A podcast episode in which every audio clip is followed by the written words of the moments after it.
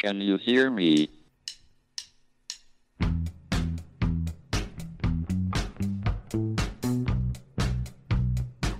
Houston, we have a problem. It's one small step for man, Now I am become death, one giant leap for mankind. the destroyer of worlds. Eureka! Nos Bastidores da Ciência, um podcast da Molecular JE. Olá, sejam bem-vindos a mais um episódio do nosso podcast molecular. Uh, comigo hoje tenho os meus colegas Amilcar e Bernardo. Uh, neste episódio uh, vamos abordar um tema, um tema especial, um tema do momento, e esse tema não é nada mais nada menos do que o Prémio Nobel da Química deste ano, que foi atribuído a Benjamin List, que é um alemão que se encontra a trabalhar no Max Planck Institute na Universidade de Colónia, e a David Macmillan, um escocês, da Universidade de Princeton, uh, New Jersey. E este Prémio Nobel, como vocês já devem saber, é- foi atribuído pelo seu trabalho, pelo trabalho de ambos, uh, na catálise assimétrica. E para, para vos começar aqui uh, a falar um bocadinho sobre o que é catálise assimétrica, vou passar a palavra uh, ao Bernardo. Eh, Bom dia a todos. Eh, De facto, este prémio Nobel da Química 2021, eh, que foi dado pelo desenvolvimento da, eh, da organocatálise assimétrica, como o Hugo acabou de dizer, desde logo tem um fator muito interessante, que é a forma independente como ambos os eh, premiados chegaram às conclusões que, de facto, integram as duas esta questão da organocatálise assimétrica. Para começarmos a, a explicar este conceito, eh, começamos pela catálise. E a catálise, de facto, eh, existe porque muitas das reações químicas só funcionam eh, na presença de catalisadores. Eh, porque estas reações, só com estes catalisadores, eh, têm a velocidade ou funcionam com a energia eh, possível, ou mais baixas energias. E, portanto, aumentam a velocidade e é necessário uma menor energia. Estes catalisadores é o fazem assim de uma forma muito genérica, apesar de não entrarem diretamente na reação, isto é, não fazem parte nem dos reagentes nem dos produtos.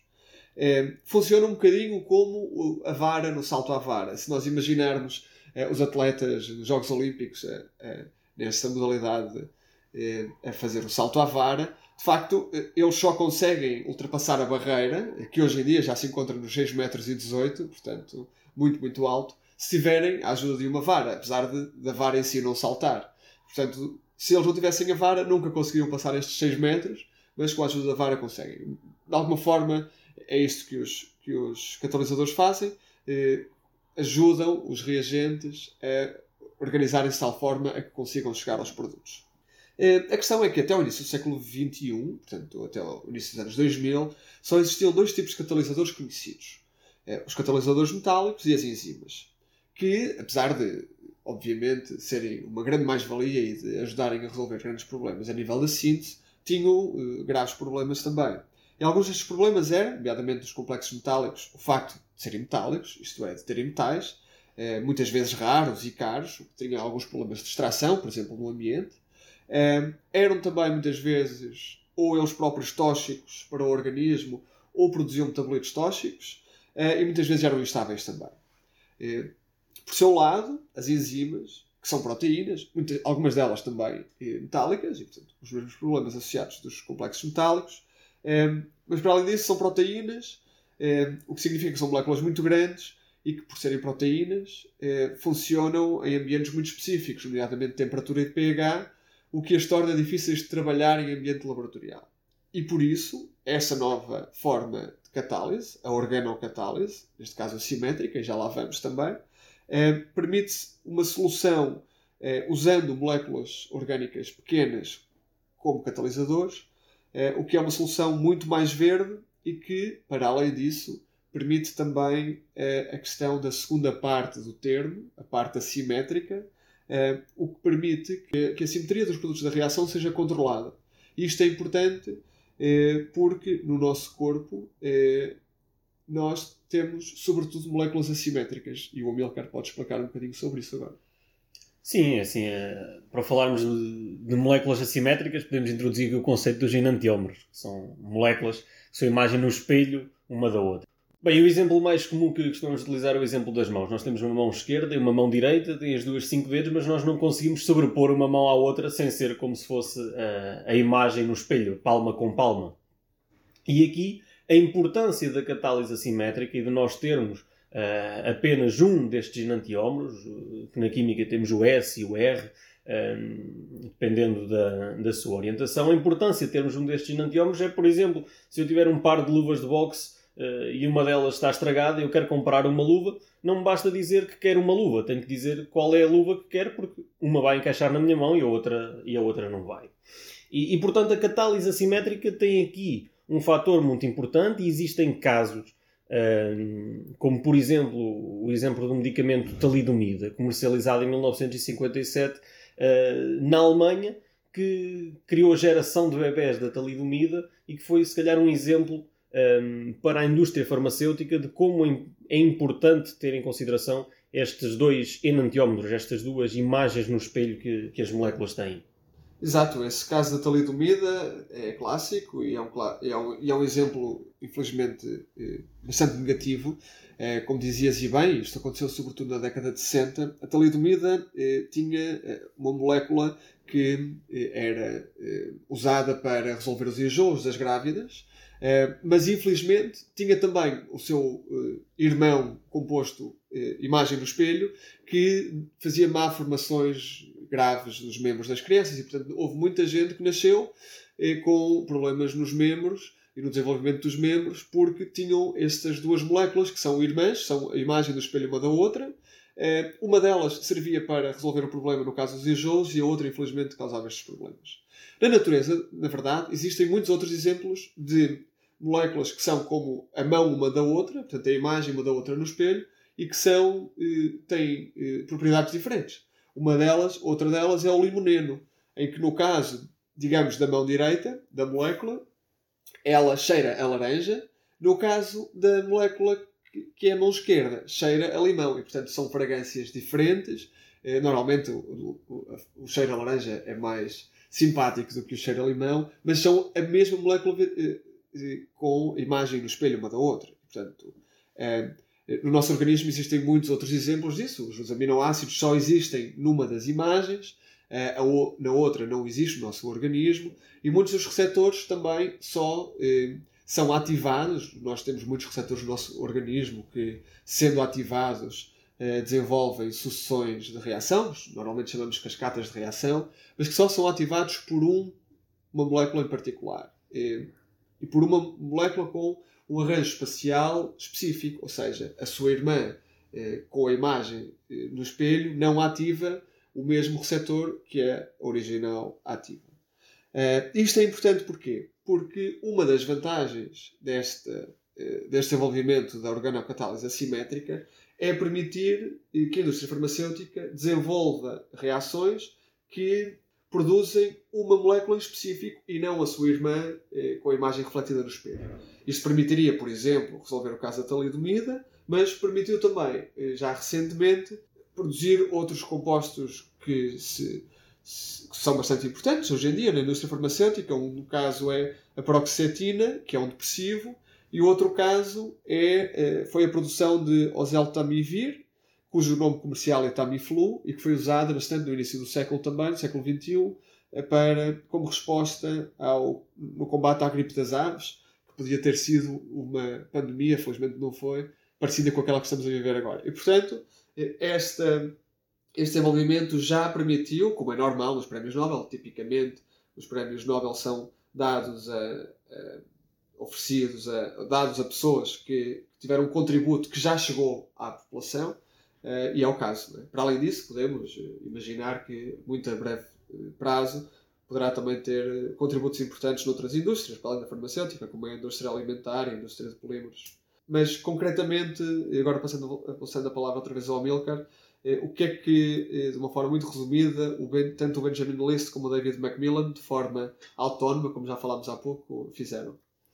É verdade, como referiste bem, eles descobriram esta, esta metodologia de forma independente, eles vêm de, de backgrounds diferentes. O Benjamin List vem da área das enzimas e ele uh, o que fez foi utilizar uh, o aminoácido, a prolina, para, para catalisar certos tipos de, de reações. E o David Macmillan vem da área dos catalisadores metálicos e ele percebeu que os catalisadores metálicos se iam degradando, nomeadamente com a presença de água, e o que tentou foi mimetizar a ação que os iões metálicos têm nesses catalisadores em moléculas orgânicas. Moléculas que têm essencialmente carbono, oxigênio, nitrogênio, mas também enxofre ou fósforo. E, portanto, são moléculas, como já falámos aqui, mais verdes e que também permitem, desta forma, reduzir etapas, reduzir tempo na, na reação.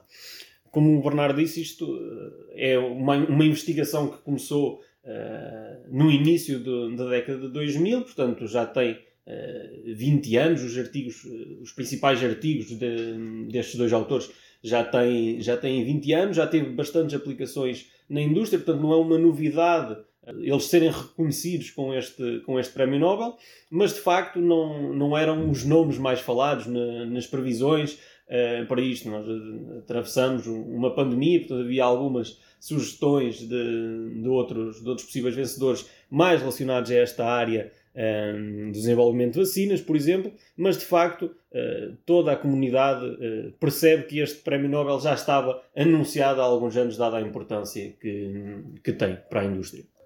Agora que, agora que fomos uh, introduzidos nesta área da, da, catálise assimétrica e da sua importância, um, para evitarmos no futuro talvez também episódios com, como aquele da talidomida, que prejudicaram muito a, a vida das pessoas.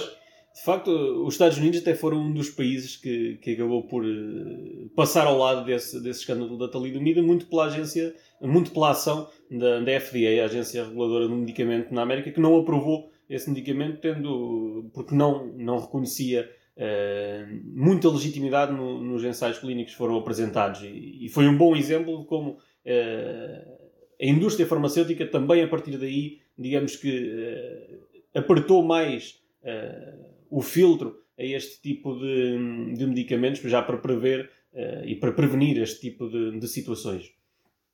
Exato. Uh, para, que, para que possamos continuar a tomar a nossa, a nossa medicação, quando necessário, em segurança.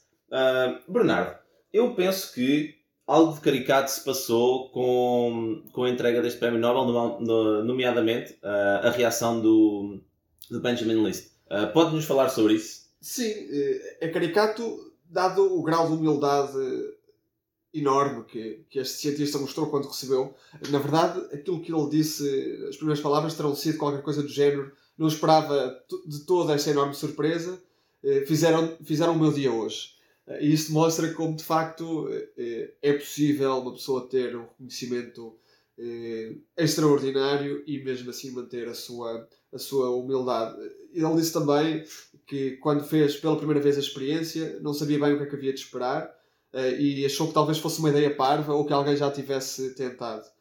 Mas depois, quando percebeu que funcionava, sentiu de facto que poderia ser um avanço importante.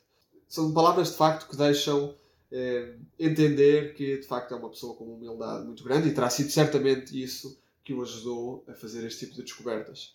Não é a primeira vez que nós falamos sobre catálise no nosso podcast. Uh, como vocês sabem, já houve três episódios. Uh, Convido-os a voltar uh, a ouvi-los.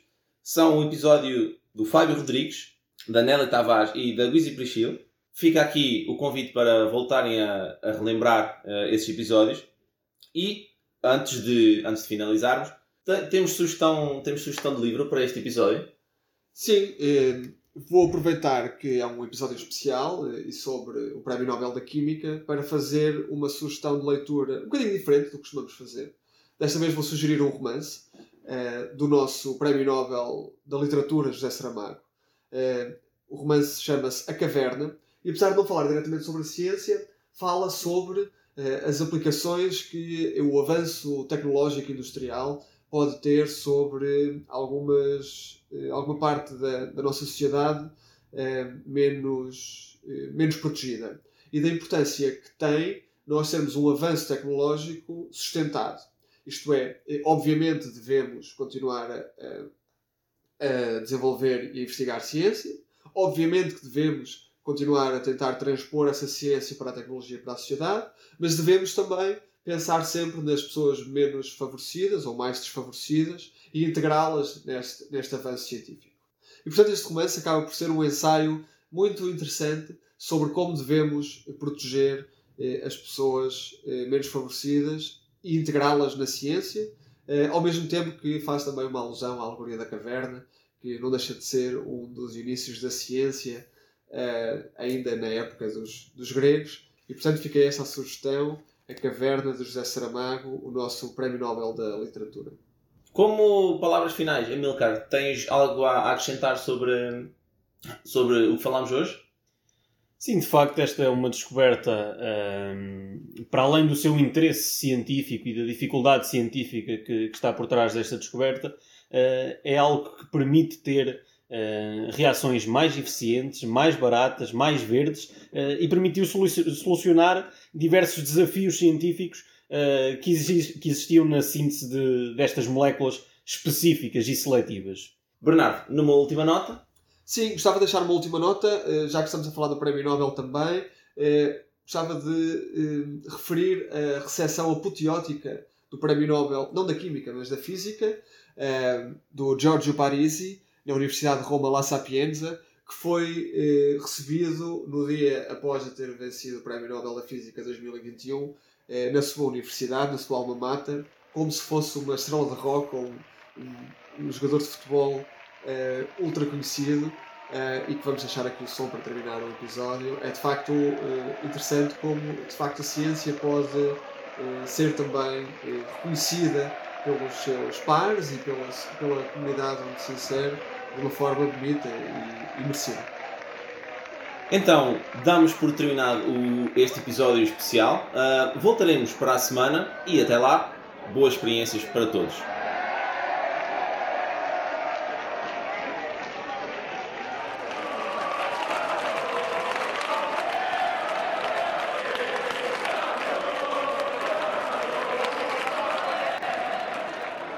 Can you hear me?